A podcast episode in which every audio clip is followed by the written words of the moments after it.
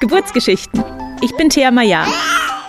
In diesem Podcast erzählen Frauen von ihrer Schwangerschaft, der Geburt und dem Wochenbett.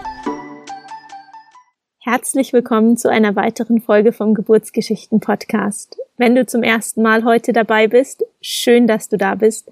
Wenn du eine wiederkehrende Hörerin, ein wiederkehrender Hörer bist, dann freue ich mich, dass du auch dieses Mal wieder eingeschalten hast. In der heutigen Folge unterhalte ich mich mit der Hebamme Christiane Förster, die drei Kinder hat. Die erste Geburt fand im Krankenhaus statt und die nachfolgenden Geburten waren dann zu Hause. Während der ersten Geburt war Christiane noch keine Hebamme, aber diese erste Schwangerschaft und auch die Geburtserfahrung hat sie dann dazu inspiriert, die Ausbildung zur Hebamme zu machen. Und ich freue mich sehr auf dieses sehr lebhafte Gespräch mit Christiane heute. Viel Freude beim Zuhören. Hallo und herzlich willkommen, Nane. Vielen Dank, dass du dir die Zeit genommen hast, uns heute deine Geburtsgeschichten zu erzählen. Hallo, hallo, gerne. Ja, und äh, für die Hörerinnen und Hörer vielleicht auch äh, zur Info, das ist jetzt schon das zweite Mal, dass wir das aufnehmen. Wir hatten ein paar technische Probleme. Deshalb äh, extra Dank, dass du dir nochmal die Zeit genommen hast. Gerne, gerne. Dann steigen wir doch gleich ein. Erzähl uns ein paar Sätze über dich. Wer bist du? Wo wohnst du? Was machst du? Wie sieht deine Familienkonstellation aus? Genau, also ich bin die Christiane und ich wohne im schönen Rotenburg ob der Tauber im Frankenland. Ähm, ich bin von Beruf Hebamme. Das seit 2014 bin ich damit, also habe ich ausgelernt sozusagen. Und davor hatte ich noch Kultur und Gesellschaft Afrikas studiert, also Soziologie und Ethnologie und habe da auch ähm, ganz oft war ganz oft in Afrika und so. Also von daher habe ich auch einen recht guten Afrika-Bezug. Und ich bin 33, nein, 34 Jahre alt. ich bin ein Jahr älter geworden. Genau. Und ähm, meine Familienkonstellation ist so, dass ich verheiratet bin mit Philipp. Der ist genauso alt wie ich. Und wir haben insgesamt drei Kinder. Den Jabali, den habe ich schon sozusagen mit in unsere Beziehung gebracht. Der stammt aus einer vorherigen Beziehung. Der ist jetzt elf und die Tessa ist viereinhalb. Die ist im Juli 2016 geboren. Und die Olivia, die hängt hier gerade schlafend auf meinem Rücken und ich hoffe, das bleibt auch so. Die ist im Juni dieses Jahr, also vergangenen Jahres 2020 geboren. Genau. Wunderbar, dann fangen wir doch gleich an mit der ersten Schwangerschaft vom Jabali. War das geplant oder war das eher eine Überraschung? Nee, es war tatsächlich geplant, auch wenn ich da erst 22 war und der Papa eben aus Kenia kam, beziehungsweise immer noch kommt und da auch weiterhin lebt. Ähm, wie gesagt, ich war im, ja, wegen Studium und Co. immer mal wieder in Kenia und habe da verschiedene Projekte auch mit begleitet und war mit Jimmy, so heißt der Papa von Jabali, schon lange zusammen. Das heißt lange zwei Jahre, halt als Fernbeziehung und immer in den, in den Semesterferien dort gewesen. Und ähm, ich wollte immer relativ früh schon ein Kind haben. Und das hat dann eigentlich auch so ziemlich gleich geklappt, wie wir uns das gedacht hatten, dass der Rest danach dann alles anders kam, wie irgendwie sich mal irgendwann gedacht. Das ist eine andere Geschichte, aber es ist, glaube ich, einfach das Leben. Das ändert sich halt. Aber ich fand es jetzt auch nicht so dramatisch schlimm, dass unsere Beziehung dann kaputt ging. Ähm, ja, es war so ein bisschen kalkuliertes Risiko. Ich weiß es nicht, wie man es nennen kann, wie man halt mit 22 so ist. Vielleicht erinnert sich die ein oder andere noch oder ist selber noch so jung. Genau. Ja. Ähm, wie hast du denn dann gemerkt, dass du schwanger bist? Mm, ich habe es eigentlich sofort gemerkt. Warum genau, kann ich nicht so wirklich sagen. Ich habe, ne klar, man hört natürlich dann auch extra drauf, wenn man schwanger werden will. Und dann habe ich mit jedem Tag, der irgendwie äh, über die Periode ging oder eigentlich sogar schon vorher, wusste ich, irgendwas ist anders, irgendwas ist anders. Natürlich schwingt da auch die Hoffnung mit, aber in dem Fall hat es dann halt auch tatsächlich gestimmt. Also ich hatte zum Beispiel unglaubliche Lust auf Milch und ich habe in den ersten Tagen, weiß ich nicht, warum auch immer, über einen halben Liter Milch pur getrunken und das habe ich sonst nie gemacht. Ähm, genau, also so habe ich es irgendwie gemerkt. Und ich habe dann auch einen Test gemacht. Der Test war erst negativ, auch ein zweiter Test war negativ, sogar ein Bluttest. Ich wusste aber, ich bin schwanger und dann habe ich drei Tage später nochmal einen Test gemacht und der war dann positiv. Und das war auch zwei Tage vor meinem Rückflug sozusagen. Also das war in Kenia. Also Jimmy hat es noch mitbekommen, dass ich sozusagen tatsächlich schwanger bin. Und dann ging es aber auch irgendwie gleich in den Flieger wieder zurück nach Deutschland zum Weiterstudieren. Genau. Wow, und wusstet ihr dann schon, wann ihr euch das nächste Mal wiedersehen werdet? Also ich wollte eigentlich im, äh, ein paar Monate später sozusagen wieder hinfliegen. Das hat sich dann aber, naja, der, weiß ich nicht, der Verpeiltheit von ihm zu Schulden oder so, keine Ahnung, äh, nicht ergeben. Also das hat sich daran schon angedeutet, dass das mit der Beziehung so leider nichts mehr wird und dass er irgendwie recht unzuverlässig ist. Er hat sich einfach ewig nicht gemeldet und ähm, ja, dann habe ich mir auch gedacht, nee, ich brauche jetzt nicht nach Nairobi fliegen und stehe dann da am Flughafen, ähm, obwohl ich seit Monaten nichts mehr von ihm gehört habe und fahre dann da schwanger allein quer durchs Land bis nach Uganda, weil da hat er nämlich studiert. Das habe ich nicht gemacht. Deswegen ähm, haben wir uns dann in der ganzen Schwangerschaft tatsächlich nicht gesehen. Also ich bin auch nicht mehr nach Kenia geflogen. Mm, und dann war es im Endeffekt einfach so, dass er hergeholt wurde durch das äh, tolle TV-Format Nur die Liebe zählt. Aber ich weiß gar nicht, ob es es noch gibt. Keine Ahnung, mit Kai Pflaume. Nee, Vielleicht kennt es der ein oder andere. Ja. genau. Also im Prinzip über eine Freundin, die hat es dann angeleiert, dass er irgendwie kurz vor Geburt, also wirklich, ich glaube, vier, fünf Tage vor Geburt, ist er dann noch hergeflogen oder eingeflogen worden. Super, genau. danke an Kai Flaume an dieser Stelle. ja.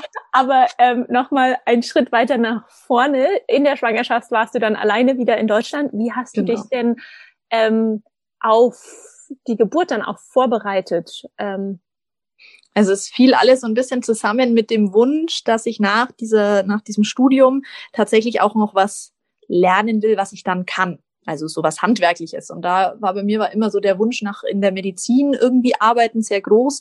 Und irgendwie kam ich da dann tatsächlich drauf, ach, Hebamme wäre doch eigentlich ganz toll.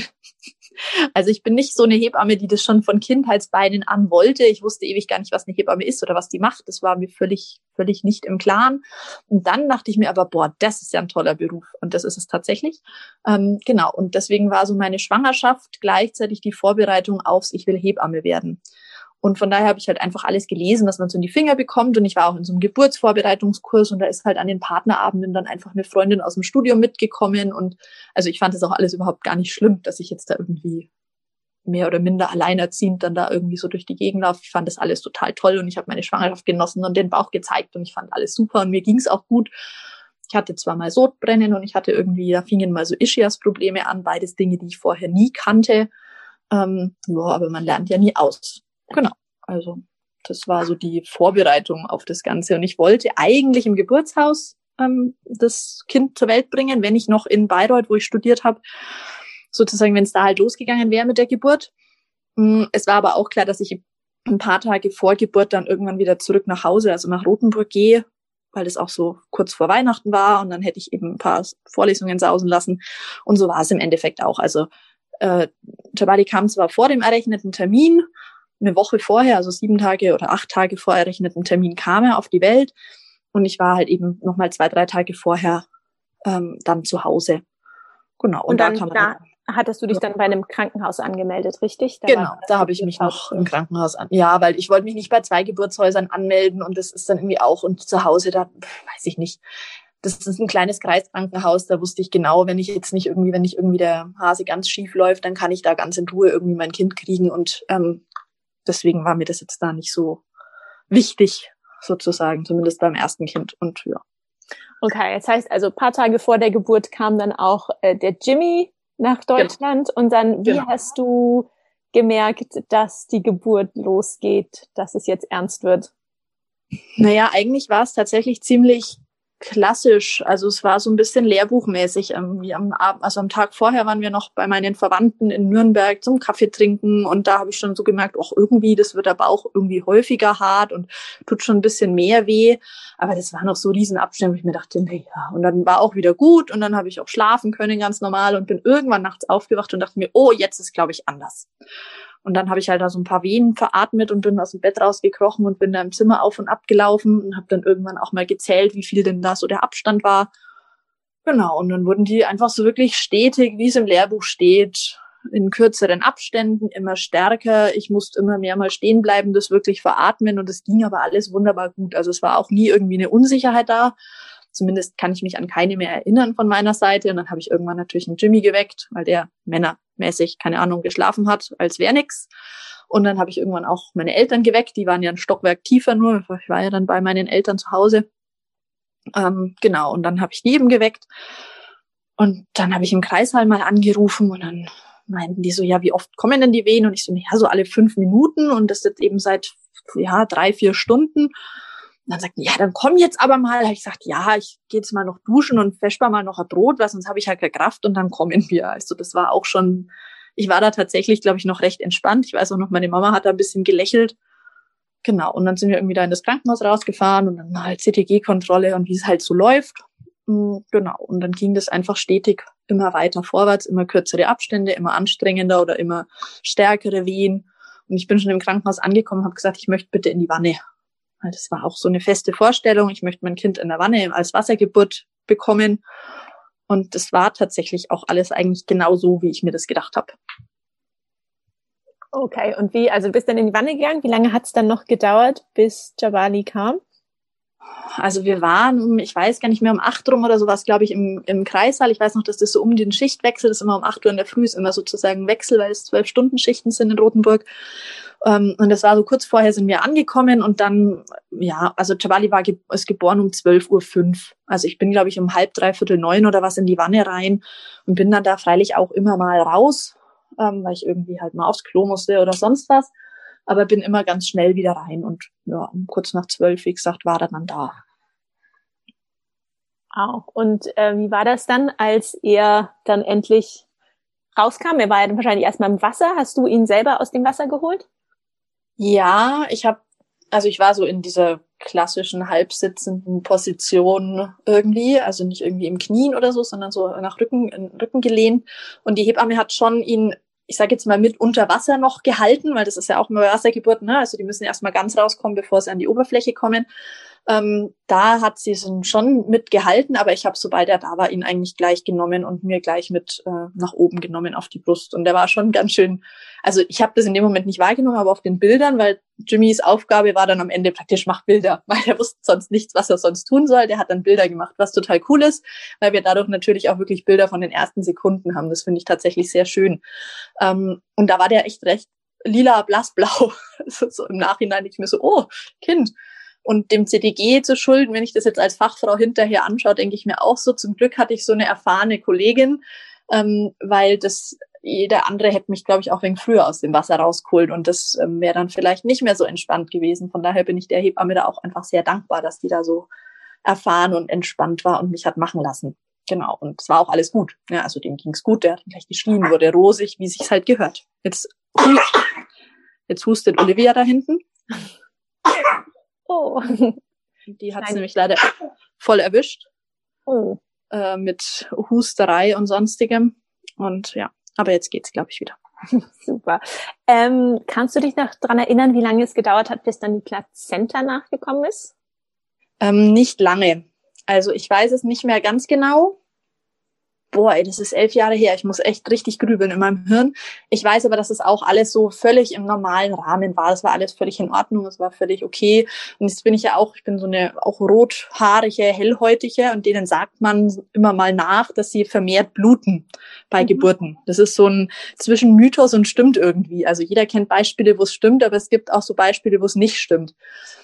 Ähm, von daher waren die da, glaube ich, auch einfach von Anfang an so ein bisschen hinterher. Und ich habe auch kurz vor dem Ende von der Geburt doch noch so einen Zugang gelegt bekommen in die Vene rein. Und da haben sie mir dann ähm, noch so Oxytocin heißt, es so ein Venenmedikament, das man halt dann auch nach der Geburt noch gibt, damit dann nochmal so eine richtig starke Wehe kommt und die Gebärmutter sich gut zusammenzieht und die Plazenta schnell geboren wird. Und das habe ich noch bekommen und es ist witzigerweise tatsächlich was, was mich total stört noch, weil ich so eine völlig natürliche Geburt wollte. Ich wollte, dass so niemand irgendwas an mir macht und ich wollte so überhaupt keine Medikamente. Und das ist tatsächlich was, wo ich immer wieder dran denke und mir denke, Mann, ey, das hättet ihr euch eigentlich echt sparen können. total unnötig, weil das ist nichts Schlimmes, es ist was völlig ähm, Kleines, aber in meinem Kopf ist das noch sowas, wo ich mir denke, Mann, ey, hat das sein müssen. Aber ja, genau, auf jeden Fall, Plazenta kam, war alles vollständig, war alles in Ordnung. Ich musste so ein bisschen genäht werden. Ähm, das war echt blöd. Das hat auch echt wehgetan. Weil ich einfach so einen kleinen, also so ein Labienriss heißt das. Ne? Also keine Dampfverletzung, wie es so normalerweise ist, sondern so eine Labienverletzung und die ja, lässt sich blöd betäuben. Das war echt fies, das fand ich richtig scheiße danach. Aber ja, ist dann auch wieder vergessen. Genau. Gut, dann ähm, im Interesse der Zeit, weil wir noch zwei Geburten ja. äh, haben, würde ich genau. dich gerne gleich äh, zur nächsten Schwangerschaft katapultieren. Gerne. Ähm, da liegen ja einige Jahre dazwischen. Ja.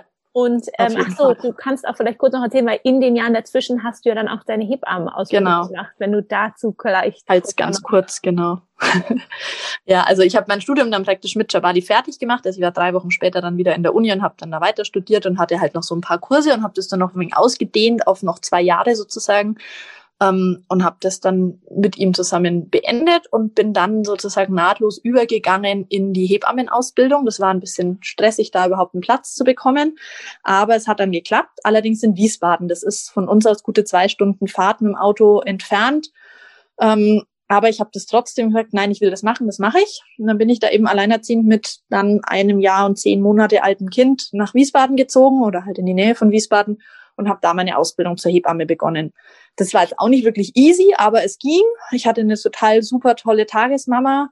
Ähm, ja, also war echt stressig, ne? So um vier aufstehen und das Kind dahin buxieren und dann wieder weiter zum Frühdienst und zurück. Also weil es ist halt einfach eine Schichtdienstausbildung. Aber es ging. Ich hatte, jetzt, also war echt in Ordnung. Und klar, meine Eltern haben mir viel geholfen. Genau. Und da in der Ausbildung war mir schon klar, okay, ich will definitiv noch weitere Kinder, das wusste ich schon immer und ich wusste da auch, okay, aber dann bitte auch mit Mann. Also deswegen war auch klar, okay, ich brauche einen Mann. Also ich will einen Mann haben. Da war das nur das Problem, wo soll ich den denn kennenlernen? So alleinerziehenden Schichtausbildung ist nicht so toll. Auf dem Arbeitsplatz ist auch nicht so wirklich toll, im Kreissaal Männer kennenzulernen. Deswegen bin ich dann aktiv auf Internetsuche gegangen sozusagen und habe Philipp gefunden. Genau. Schön. ja, und dann waren wir eben zusammen und dann habe ich da noch ganz normal halt als Hebamme gearbeitet und wir haben uns hier in Rothenburg eingelebt. Wir sind dann wieder zurückgezogen hierher. Er ist mit mir mitgekommen zum Glück. Das war auch ein Weg, aber es war genau richtig und es hat alles gepasst. Und dann war auch klar, okay, wir wollen ein weiteres Kind. Also wir sind 2014 sind wir eben nach Rothenburg gezogen und dann wurde ich, ja, ein gutes Jahr später sozusagen wurde ich wieder schwanger. Auch wieder geplant, auch wieder gewollt, auch wieder sozusagen beim ersten Versuch geklappt. Also es ist schon so, mein Körper sagt da auch gleich, ach ja, Schwangerschaft, kein Problem, nehmen wir. Genau. Wunderbar. Ähm, wie war es da? Hast du da auch gleich wieder gespürt, gemerkt, dass du schwanger bist? Ja, da habe ich es tatsächlich auch wirklich ähm, eigentlich sofort gespürt. Es war nur irgendwie anstrengender. Also ich war müde, ich war abgeschlagener, mir war so flau im Magen. Das hatte ich bei Chabali alles nicht. Und bei Tessa war das dann aber so, dass ich mir echt dachte, so, boah, ey, klar, da kam Schichtdienst dazu, da kam ein weiteres Kind dazu, da war einfach, waren die Lebensumstände auch irgendwie anders. Vielleicht lag es auch daran, vielleicht lag es aber auch daran, dass sie halt tatsächlich ein Mädchen ist. Whatever, man weiß es nicht. Ähm, genau, also da ja, waren schon so ein bisschen mehr Begleiterscheinungen dann da. Ich habe auch relativ bald dann im Kreissaal aufgehört zu arbeiten, weil es mir einfach nicht gut hat und es war sowieso nicht das Richtige für mich, im Kreissaal zu arbeiten.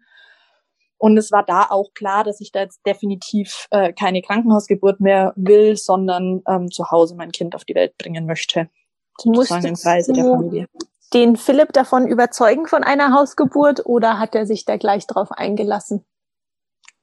Also ich meine, ich habe ihn halt so ein bisschen vorher, glaube ich, auch schon ein bisschen geprägt gehabt. Also der wusste ja von mir schon, Hebammenmann halt, ne? Also ich meine, der hat einige Geburtsgeschichten dann trotzdem auch immer mit anhören sich müssen oder irgendwelche Geschichten, die ich verarbeiten musste. Und ich habe mich auch immer mal wieder aufgeregt über Dinge, die in meinen Augen halt falsch liefen bei Geburten. Und ich habe da immer schon gesagt, dass das einzig Logische und das einzig Vernünftige, wenn man eine gesunde Schwangere ist, doch das ist, dass man zu Hause sein Kind auf die Welt bringt. Von daher hatte er da überhaupt nichts dagegen, aber er hat, er hätte auch keine Chance gehabt. Also von daher weiß ich nicht genau, was jetzt da was bewirkt hat. Das Wissen von ihm, dass er eh keine Chance hat, wenn er sagt, nö, er ist für Krankenhausgeburt oder ob er wirklich so überzeugt ist. Aber ich glaube tatsächlich, dass er es ähm, schon auch als logische Konsequenz sieht. Ja. Und habt ihr als Paar dann auch nochmal einen Geburtsvorbereitungskurs gemacht oder euch irgendwie ja. auf die Hausgeburt vorbereitet? Ja, also das haben wir tatsächlich übers Geburtshaus dann eben in Ansbach ist ein Geburtshaus auch, ist eine halbe Stunde Fahrt sozusagen weg von uns. Und da haben wir so einen Wochenend-Crashkurs mitgemacht, weil ich gesagt habe, naja, so ein bisschen, es ist ja auch blöd, wenn ich meinen Mann vorbereite. Das ist irgendwie auch nichts. Und ich wollte irgendwie auch nochmal so für mich das so ein bisschen mal wirklich, wirklich nur schwanger sein sozusagen und dieses Hebammenhirn versuchen, so ein bisschen auszuschalten. Genau, also von daher haben wir einen ganz normalen Paar-Crash-Wochenendkurs mitgemacht in der Gruppe. Und das war auch total gut und war auch einfach schön. Also es gehört für mich schon dazu. Genau. Ja, wunderbar. Wie hat sich denn dann die Geburt von der Tessa angekündigt? Ähm, ja, also eigentlich schon eindeutig. Ich wollte es nur nicht so wahrhaben. Also es war so ein bisschen die ganze Schwangerschaft über habe ich mich auch immer so ein bisschen mit dem Thema Alleingeburt beschäftigt, einfach weil das, weiß ich nicht, das kam da genau in der Schwangerschaft so das immer mehr auf, dass ich mir dachte, was reden die denn alle von Alleingeburt? Wie dämlich ist das denn und so? Da muss doch eine Hebamme dabei sein, wenn da was passiert und so. Und habe dann eben gedacht, okay, wenn mich so ein Thema so aufregt, dann muss ich darüber was lesen und recherchieren. Also habe ich irgendwie alles äh, gelesen und verschlungen, was ich dazu finden wollte eigentlich nicht eine Alleingeburt planend, also dachte ich zumindest, dass ich das nicht tue, aber irgendwie habe ich es, glaube ich, vielleicht doch so ein bisschen insgeheim gemacht. Es war für mich immer klar, dass ich als, als Hebamme, wenn ich zu Hause mein zweites Kind bekomme, dann kann ja jetzt wohl nicht sein, dass ich da so viel Hilfe von meinen Kolleginnen brauche. Ja, also das muss ich schon ziemlich alleine machen. Also ich muss das schon gut machen. Gell? Das ist immer so ein kleiner, kleiner Mann in meinem Kopf, der da irgendwie sagt, das musst du schon können, du musst schon beweisen, dass du das kannst.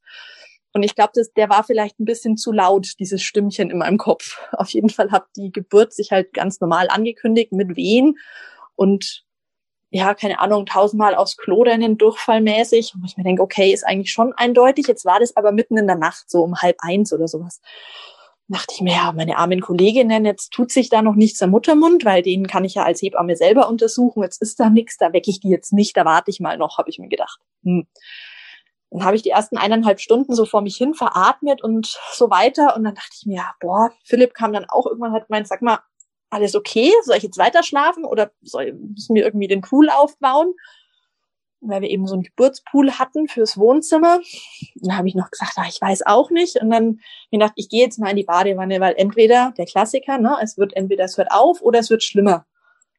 Ich war in dieser Wanne drin, es kam die nächste Wehe und zack wusste ich, okay, das geht doch Richtung Geburt habe dann auch meine Kollegin angerufen und habe dann gesagt so, hm, also ich hatte jetzt eineinhalb Stunden Wehen, hat sich gar nichts getan und jetzt ist irgendwie der Muttermund auf einmal bei drei Zentimetern. Ich weiß nicht, macht euch vielleicht mal so langsam auf den Weg. Dieses so langsam hätte ich, glaube ich, nicht sagen sollen oder vielleicht war es auch gut, dass ich es gesagt habe. Ich weiß es immer noch nicht so genau. Auf jeden Fall haben die sich dann noch im Teaming absprechen müssen, wer jetzt kommt, weil da eben genauso an dem Tag so der Wechsel war, wann das nächste Team anfängt und so und hm, Genau, und bis die das ausklamüsert hatten, war das Kind eigentlich praktisch schon fast da. Also bis die sich auf den Weg gemacht haben. Und ja, ich bin dann aus dieser Wanne irgendwann relativ schnell wieder raus. Philipp hat dann den Pool angefangen aufzubauen. Unser Sohn, also Jabali, ist dann auch wach geworden und hat dann eben ja gehört und geguckt. Den hatte ich so ein bisschen vorbereitet, habe auch erklärt, wie das so ablaufen wird. Logischerweise, den muss man ja auch mit ins Boot nehmen, weil eigentlich schon klar war, also er hatte die Wahl, aber er hat sich dann dafür entschieden, dass er bei der Geburt dabei sein will. Wir haben auch so ein paar schöne Videos angeguckt und so. Deswegen glaube er hat es soweit ganz gut verkraftet, aber der sollte bei der Geburt dabei sein und er hat Philipp dann eben geholfen, dass unten im Wohnzimmer alles vorbereitet wird. Die haben den Pool aufgepumpt und wollten warmes Wasser einlassen. Es gab nur kein warmes Wasser mehr weil ich das für die Badewanne verbraucht hatte und es war Sommer und wir hatten nur so einen kleinen Wärmespeicher irgendwie im Haus und es kam einfach in der Nacht gab es kein heißes Wasser. Da hätte man irgendwas an der Heizung umstellen müssen und da weiß der Himmel, wie das funktioniert. Also haben wir Töpfe auf den Herd gestellt oder Philipp und Chabali und einen Wasserkocher angemacht und haben halt versucht, diesen Pool warm zu bekommen. Und derzeit wurden Wehen schon echt schnell ziemlich heftig. Und ich habe mir nur gedacht, okay, ich muss jetzt da runter in dieses Wohnzimmer, sonst schaffe ich das nicht mehr. Und der Weg darunter hat gefühlt echt lange gedauert. Es waren eigentlich nur so vier, fünf Wehen oder sowas, aber ich kam irgendwie kaum vorwärts. Und dann war ich unten und habe diesen halbvollen, kalten Pool gesehen und habe noch gesagt, ruf meine Mama an, die soll noch Wasserkocher bringen. Die wohnen nur 300 Meter von uns entfernt. Also habe ich die an, oder hat Philipp die angerufen. Meine Mama gleich ins Bett gesprungen, wollte diese Wasserkocher bringen. Und ich habe dann nur noch, also die hat praktisch aufgelegt gehabt, dann habe ich meine Hebamme angerufen und gesagt, wo seid ihr? Hat die gesagt, in Leerberg. Wusste ich, okay, das sind 20 Minuten. Habe gesagt, Katrin, das schafft ihr nicht mehr. Und da war ich dann schon so ein bisschen leicht panisch, aber nur kurz, ähm, weil einfach klar war, okay, dieses Kind kommt jetzt gleich. Ja, also es hat nach unten gedrückt. Ich habe die Fruchtblase gespürt. Ähm, ich habe mich eigentlich nur noch dann hingekniet. Philipp und Jabali saßen dann neben mir. Und dann, ja, ging das rucki zucki. Also da war es dann boah, ich bin echt schon total zeitdeppert. Ich glaube, um ist sie jetzt um halb drei oder um halb vier geboren? Ich kann es dir nicht mehr sagen. Also insgesamt waren das auf jeden Fall von der ersten Wehe bis Kindgeburt waren es im Prinzip drei Stunden und eigentlich eineinhalb Stunden von da an, wo es wirklich, wo ich sage, okay, jetzt hat sich am Muttermund was getan. Also das ging einfach Schlag auf Schlag. Und ähm, du hattest gerade gesagt, du hast die Fruchtblase gespürt. Ist die Fruchtblase ja. noch geplatzt, bevor sie äh, gekommen ist, oder ist das dann erst danach? Oder? Ja, im Prinzip ist, also ich habe die Fruchtblase ganz frei gespürt und dann kam eine Wehe, dann hat praktisch Patsch gemacht, also ist die gesprungen durch die Wehe einfach von alleine und das Köpfchen war schon halb da. Ne? Also es war jetzt keine Glückshaubengeburt, wie man das so auch irgendwie manchmal kennt, sondern ist einfach kurz vorm Ende erst geplatzt und dann war der Kopf eigentlich schon mit da sozusagen. Man musste noch zweimal schieben und dann, oder nicht mal wirklich, also mein Körper hat das Kind rausgeschoben, ich musste nie wirklich mitschieben. Hast du sie dann ja. selber aufgefangen oder hat ja. Philipp sie entgegengenommen? Du hast sie selber ja. gefangen? Ja, Philipp saß praktisch neben mir, äh, den Jabali im Arm haltend, weil für die zwei war das ja wirklich die erste Geburt ihres Lebens. Und dann war ich so zur Hälfte Hebamme, zur Hälfte Frau oder zumindest ein Stück weit Hebamme und vor allem gebärende Frau. Ähm, und ich war so im Vierfüßlerstand und habe mich halt so nach unten gebeugt, mit einer Hand abgestützt, mit der anderen das Kind sozusagen entgegengenommen. Also das geht tatsächlich instinktiv und das hat, glaube ich, auch nichts damit zu tun, dass ich jetzt Hebamme bin und weiß, wie das geht oder sowas, sondern ich glaube, das ist einfach wirklich was, was man instinktiv macht. Weil was soll man auch sonst tun? Das kann ja nicht auf den Boden plumpsen, das kleine Wesen. Genau. äh, wie lange hat es dann noch gedauert, bis die Hebammen kamen? Ähm, ich glaube nicht mehr lang. Also es waren dann noch vielleicht so 15 Minuten oder so. Also so, weiß ich nicht mehr. Zwei Minuten nach Geburt hat meine Mama, stand meine Mama in der Tür mit dem Wasserkocher in der Hand. Und das war genauso, den ganzen Flur hatte man durchschauen können, genau dahin, wo ich praktisch Tessa auf die Welt gebracht hatte. Und die stand wirklich in der Tür mit dem Wasserkocher in der Hand und sagte so, oh, schon da. Also es ist einfach ein sehr lustiges Bild, das ich, glaube ich, auch mein Leben lang nicht vergessen werde. Genau, und dann kam eigentlich gleich die Plazenta fünf Minuten hinterher oder sowas und dann lagen wir auf dem Sofa und die Hebammen kamen rein. Okay, hast du, hast du äh, sie dann gleich abgenabelt oder hast du erst die ähm, Nabelschnur noch auspulsieren lassen, ja. pulsieren lassen mit der Plazenta dran? Genau, also die Plazenta ist dann äh, geboren worden und dann dadurch ist, also ist ja vorher pulsiert die Nabelschnur aus und dann wird die Plazenta geboren, aber ich habe das alles dran gelassen. Ich hatte jetzt auch kein Besteck da zum Abnabeln oder so, also ich hätte gar nichts machen können. Ah, okay. Das, das Einzige, was ich als Vorbereitung mir geholt hatte, waren so Tabletten, ähm, wo man notfallmäßig äh, eine Blutung stoppen könnte. Schon so in der, ja, vielleicht geht's ja so schnell, dass es die Kolleginnen nicht schaffen und wenn ich dann zum Bluten anfange, ist ja blöd. Deswegen, das war das Einzige, was ich notfallmedikamentenmäßig da hatte. Okay. Genau. Wow, also dann doch die ungeplante Geburt im Alleingang. Sozusagen, genau mit dem Backup der Hebammen, die dann kurz genau. danach vor der Tür standen. Genau. Ähm, dann, ähm, wir haben jetzt bei Jabali gar nicht das Thema Stillen angesprochen, ähm, aber das hat ja auch bei Jabali gut geklappt und bei der Tessa dann denke ich auch. Wie gesagt, wir nehmen es gerade zum zweiten Mal auf, deswegen haben wir jetzt vielleicht genau. Dinge vergessen, weil wir sie schon mal, weil wir schon mal drüber geredet haben.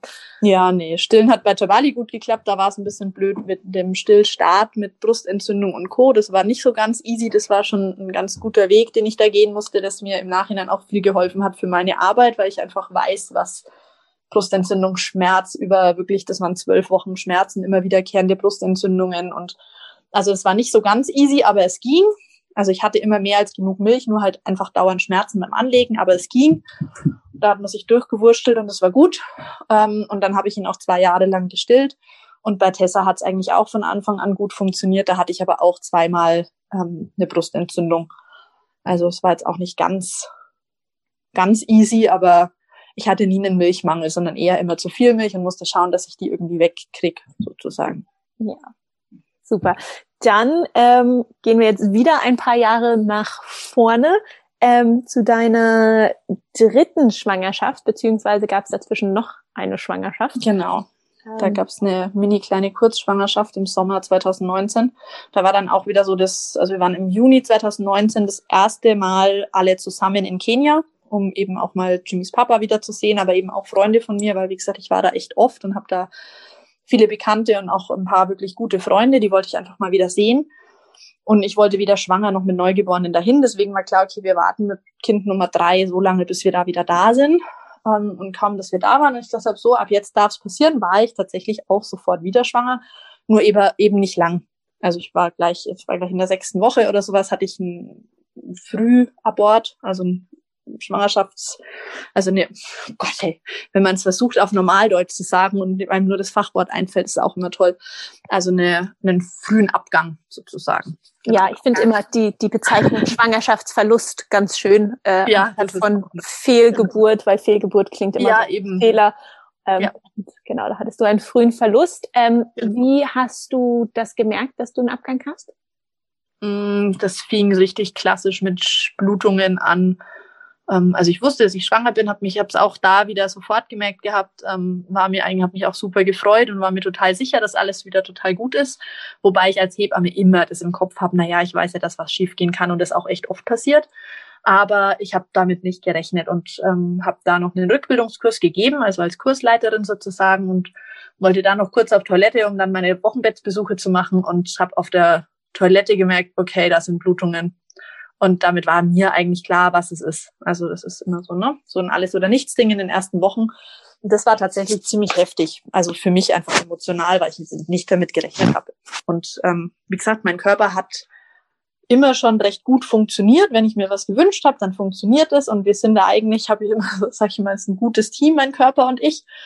Und da war das so ein bisschen blöd, weil ich mir gedacht habe, wieso, wieso passiert jetzt mir das und was hat jetzt mein Körper da bitte schön falsch gemacht und was, was hätte ich jetzt anders machen sollen und genau, also so die klassischen ähm, Vorwürfe, Fragen, die ich sage jetzt mal, viele Frauen haben, denen das Gleiche passiert ist, kenne ich so aus Beratungen und Betreuungen. Also da ist man auch als Hebamme dann nicht vorgefeit. Ja, aber wo du ja eigentlich weißt, dass das auch ganz normal ist und auch genau. durchaus zum, zum Weg genau. einer Frau dazugehört, die mehrmals schwanger genau. ist. Genau. Aber gut, das, also es ist schon auch immer noch blöd, wenn ich daran denke, aber es war jetzt auch nie so, dass ich sage, oh Gott, jetzt traue ich mich das nie wieder und jetzt will ich nie mehr schwanger sein, weil es könnte ja wieder passieren. Im Gegenteil, ich habe dann gesagt, okay, ähm, wir versuchen es einfach, einfach weiter und es wird schon wieder klappen. Und drei Monate später war ich dann tatsächlich auch wieder schwanger. Ja, und das aus der Schwangerschaft wurde dann die Olivia sozusagen. Also da hat alles geklappt, da war alles gut. Da habe ich es nur am Anfang nicht gespürt. Also ich habe immer darauf gewartet, bin ich oder nicht, und habe immer so auf meine Zeichen geachtet und es kam nichts. Und ich dachte mir, nö, ist wieder nichts geworden. So ein Scheiß. Was ist denn jetzt das? Drei Monate lang und wieder keine Schwangerschaft und so. Und dann habe ich mir gedacht, na gut, jetzt bin ich zwar schon irgendwie einen Tag über meiner Periode drüber oder zwei waren es, ich weiß nicht mehr. Na, machst halt mal so einen ollen Test. Ich habe ja so einen 50er-Pack hier. Und dann habe ich diesen Test gemacht und denk mir nichts und schaue drauf und denk mir, hä, wie ein zweiter Strich. Ich bin doch nicht schwanger, ich spüre doch, spür doch gar nichts. Und das war dann auch wieder lustig. Also jede Schwangerschaft bringt immer irgendwie doch was Neues mit. Also es ist nie irgendwie so, dass man sagt, ach, kenne ich, ist voll easy oder so. Also dieses emotionale Achterbahnfahren, das gehört irgendwie bei jeder Schwangerschaft mit dazu. Genau. Und dann war ich tatsächlich wieder schwanger.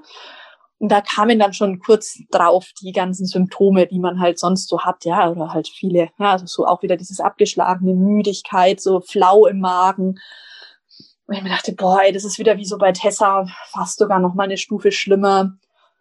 Sodbrennen hatte ich ganz schnell. Diese Ischias-Beschwerden kamen wieder dazu. Das war ja auch immer die Hölle. Also vor allem bei Tessa war es die Hölle und ich wusste nur, oh Gott, es kommt wieder. Und ja, das hat dann schon auch, ja, dritte Schwangerschaft war schon echt irgendwie anstrengend. Also so mit Kindergartenkind, Schulkind, ähm, arbeitend und das war schon, war schon irgendwie eine andere Nummer. Vielleicht, weil mein Körper auch einfach so ein bisschen älter wurde.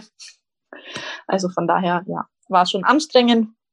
Und dann hatte ich wieder so viele Muskelkrämpfe, also Wadenkrämpfe und ich habe Magnesium und Kalzium in rauen Mengen gegessen und es hat nur mittelmäßig geholfen und wenn man dann sich eigentlich eh fast nicht bewegen kann vor Ischias-Schmerzen und dann einen Wadenkrampf bekommt und in seinem Familienbett in der Mitte liegt und man da irgendwie raus muss, das ist schon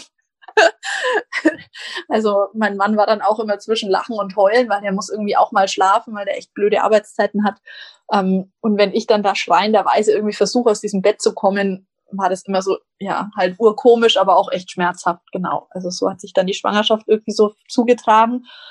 Ja, und das, dann kam halt dieses ganze, okay, ab Januar, Februar kam dieser Corona-Wahnsinn immer mehr auf und ja, ab März war ja irgendwie alles Chaos und ich war da dann eben schön kugelig und dachte mir, boah, hey, das ist jetzt das erste Mal, dass ich irgendwie auch frühzeitig, rechtzeitig aufhöre zu arbeiten, dass ich dann meine Restschwangerschaft noch genießen kann und habe mir das dann so ausgemalt, wie ich dann so ab Mitte Mai auf meinem Balkon sitze und einen Tee und einen Kaffee trinke und das kleine Kind ist im Kindergarten, das große ist in der Schule, nachmittags machen wir was zusammen und den Vormittag kann ich einfach nur chillen und Bücher lesen und dann kam Corona.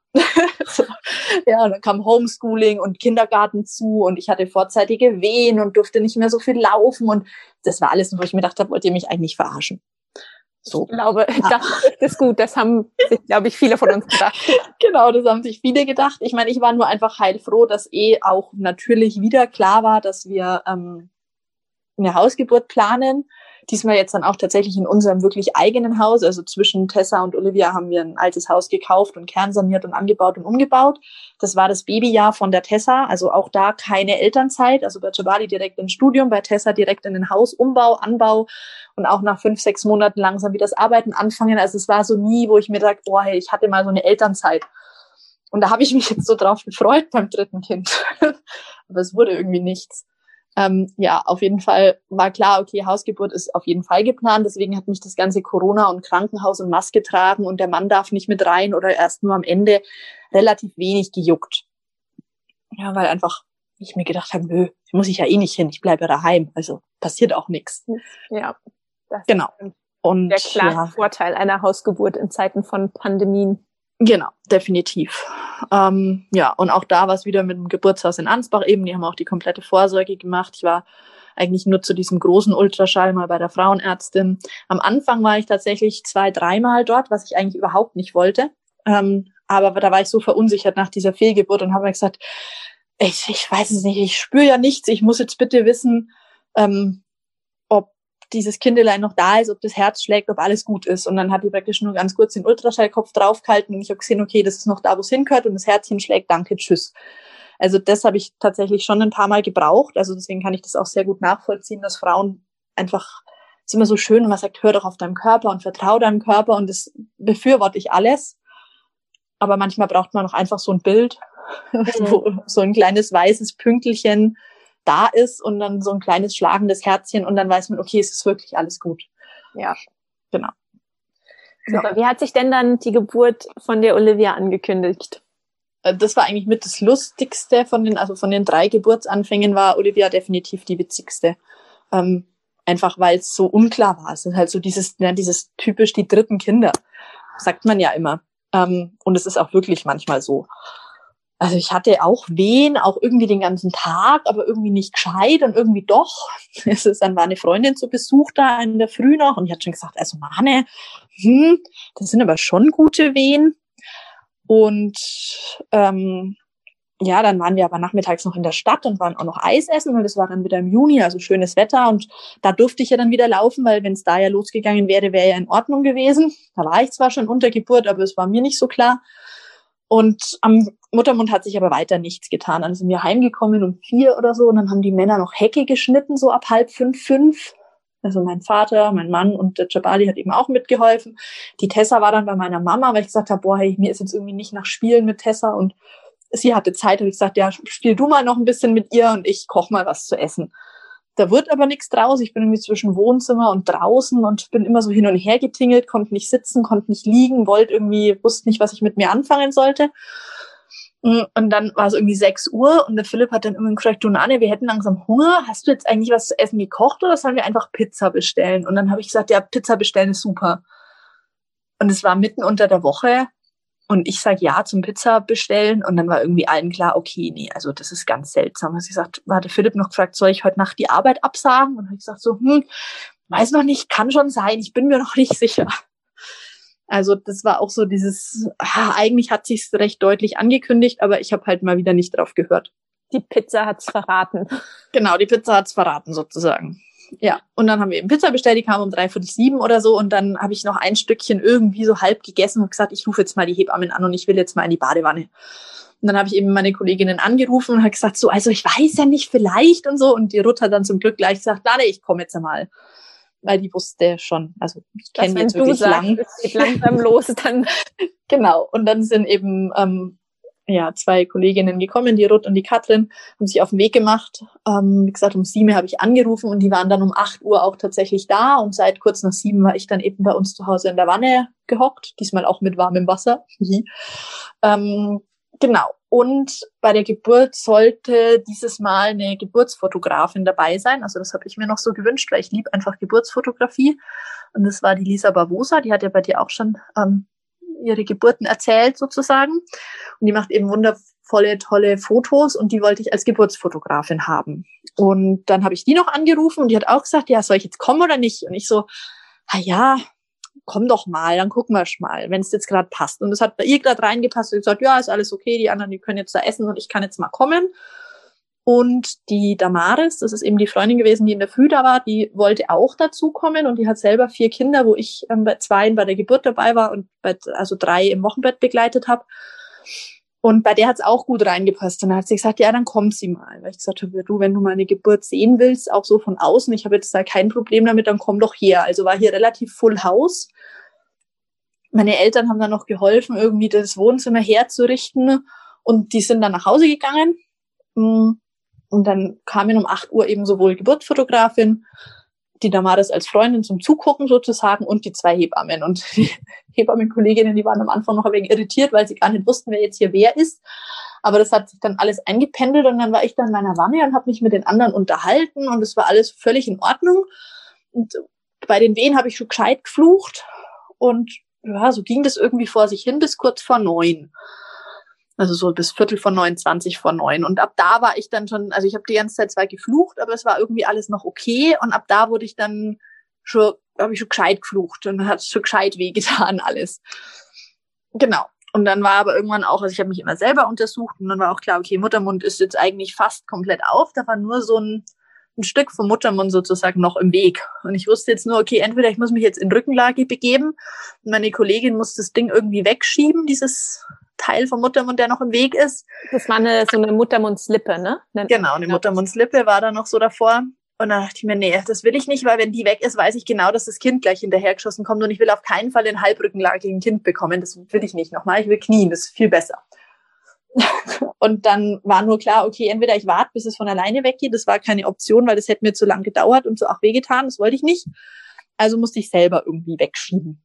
Genau. Und also ich kann da aus eigener Erfahrung sprechen, ja. es tut ja auch ziemlich weh, sowas ja. wegzuschieben. Ja, ja, ja, ja. Ja, also das ist schon, ich meine, so schön das auch ist, dass ich so schnelle Geburten immer habe. Ja, also von da, wo ich sage, es ging wirklich los, wo ich sage, okay, da war auch ich mir wirklich sicher und es hat sich was am Muttermund getan. Das war um Viertel nach sieben und jetzt sind wir irgendwie um neun Uhr rum. Also das sind keine zwei Stunden später war ich bei Muttermund vollständig. Also das ist schon, das schiebt dann schon mit einer Heftigkeit und ja, diese Muttermundslippe da dann wegzutun in der Wehe ist schon, ist schon kein Spaß. Ähm, aber ja, weiß ich nicht. Ich kann es ganz gut aushalten oder ich wusste, was ich da tue und ich wusste, dass es danach eigentlich praktisch geschafft ist.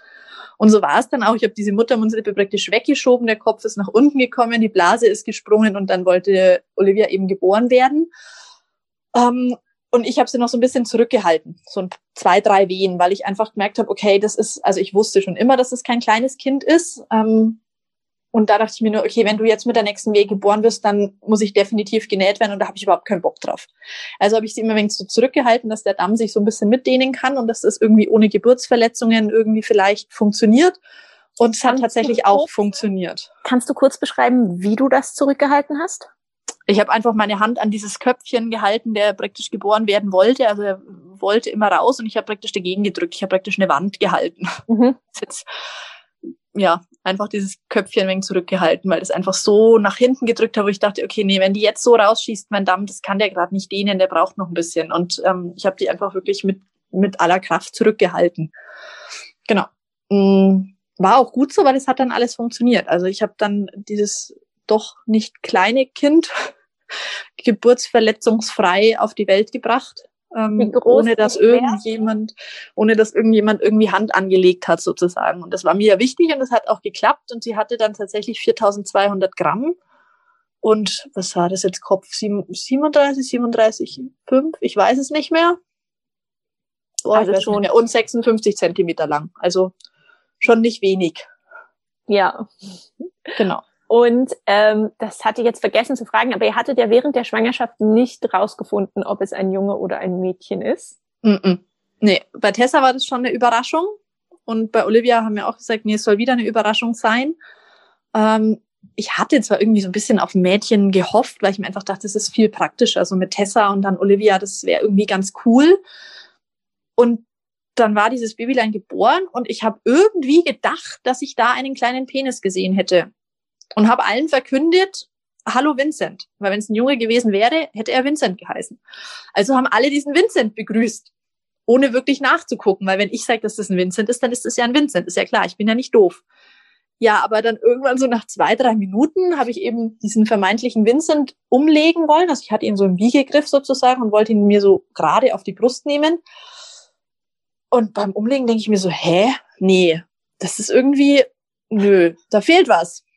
Und da habe ich nochmal hingekommen, es hat Leute, es tut mir furchtbar leid. Ich habe mich vertan, das ist kein Vincent, das ist eine Olivia.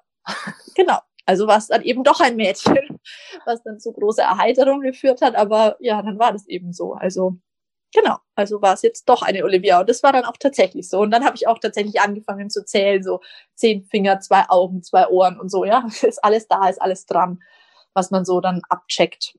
Das habe ich dann tatsächlich auch gemacht. Schön. Genau, und dann war eigentlich alles voll wunderbar und dann bin ich für die Plazenta-Geburt aber aus der Wanne raus, weil das Wasser irgendwie recht kühl wurde und habe dann die Plazenta im Wohnzimmer bekommen. Die war auch zu erwartenderweise auch echt groß, also weil wenn so ein großes Kind, dann braucht es meistens auch eine recht große Plazenta. Ähm, Geburtsverletzungen, wie gesagt, waren keine. Und meine Eltern kamen dann gleich wieder rüber. Mein Sohn hat immer die ganzen Fotos gemacht. Also Tessa und Jabali waren wieder dabei. Die sind am Anfang oder während der Wehen immer so hin und her getingelt zwischen Wohnzimmer und Badezimmer, wo sie halt gerade sein wollten. Ähm, und zur Geburt waren dann alle in diesem Badezimmer versammelt. Also wir haben kein Riesenbad, aber ich war in der Wanne, mein Mann und die Kinder waren neben der Wanne, die Hebamme war in Schrittentfernung von der Wanne dabei, die zweite Hebamme stand in der Tür, die Geburtsfotografin war irgendwo und meine Freundin war noch mit da. Also wie gesagt, das ist eigentlich echt voll gewesen, aber es hat überhaupt nicht gestört. Es war total gut. Es war, alle waren halt da und präsent, aber keiner hat irgendwie gestört oder so. Also es war genauso, wie ich mir das eigentlich gedacht habe und gewünscht habe. Das war total gut. Schön. Genau. Und es gibt auch ein sehr tolles Foto vom vollen Badezimmer. Ja, genau. Und dann waren wir eben alle im Wohnzimmer gesessen und meine Eltern kamen noch dazu und mein Papa kam dann da und hat dann gesagt, ach, das ist so schön, es ist so ruhig. Da hat er mich angeschaut und gesagt, dir sieht man eh nicht an, dass du gerade Kind bekommen hast. Also der, es war dann so eine ganz entspannte Atmosphäre, das war total schön. Also dann, dann wird es langsam dunkel, das ist auch so dieses, ne, also noch so im fast Tageslicht geboren. Also im Sommer ist er um Viertel zehn noch einigermaßen hell. Und dann wird es eben dunkel, es war total schön und gemütlich und ja, ganz viele tolle Bilder zum Glück, dank Lisa. Ja, also wie gesagt, hat eigentlich alles funktioniert. Und da war dann auch mit Olivia war so der Stillbeginn auch der einfachste, glaube ich eigentlich. Also das hat echt gut funktioniert. Kann man nix sagen.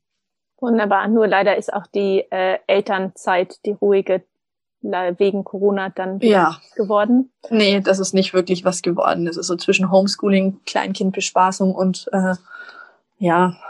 Also Olivia ist zwar an sich easy, wenn sie die ganze Zeit getragen wird sozusagen. Ne? Also es ist so das volle Tragebaby. Also ich meine, die hat jetzt achteinhalb Kilo und ich schleppe die den ganzen Tag irgendwie mit mir rum. Klar, die ist jetzt auch auf dem Boden und robbt durch die ganze Welt jetzt, aber ja, die war schon immer ein voller Tragling und dann eben die Kleinkind, das Kleinkindmädchen dabei und der Homeschooling-Junge in der fünften Klasse. Also es ist echt, ja, man hätte sich irgendwie anders aussuchen können, aber es ist auch okay, so wie es ist und das Chaos mag ich ja auch irgendwie. Wunderbar. Schön. Vielen lieben Dank, dass du uns auf diese tolle Reise mitgenommen hast, deiner drei Geburten. Ähm, ja, ne? Spannend. Vielen lieben Dank. Und ja, falls es irgendwann nochmal ein viertes Kind geben sollte, dann erzählst du uns das auch nochmal. ja, schauen wir mal, was mein Mann dazu sagt. Ich glaube, der ist da äh, unabkömmlich auf Nö, drei reichen. Aber wir werden sehen. Wenn dir die heutige Folge gefallen hat und du etwas für dich mitnehmen konntest, würde ich mich sehr freuen, wenn du diese Folge und den Podcast mit anderen teilst oder bei deinem Podcast-Anbieter eine 5-Sterne-Bewertung für den Podcast abgibst. Vielen Dank.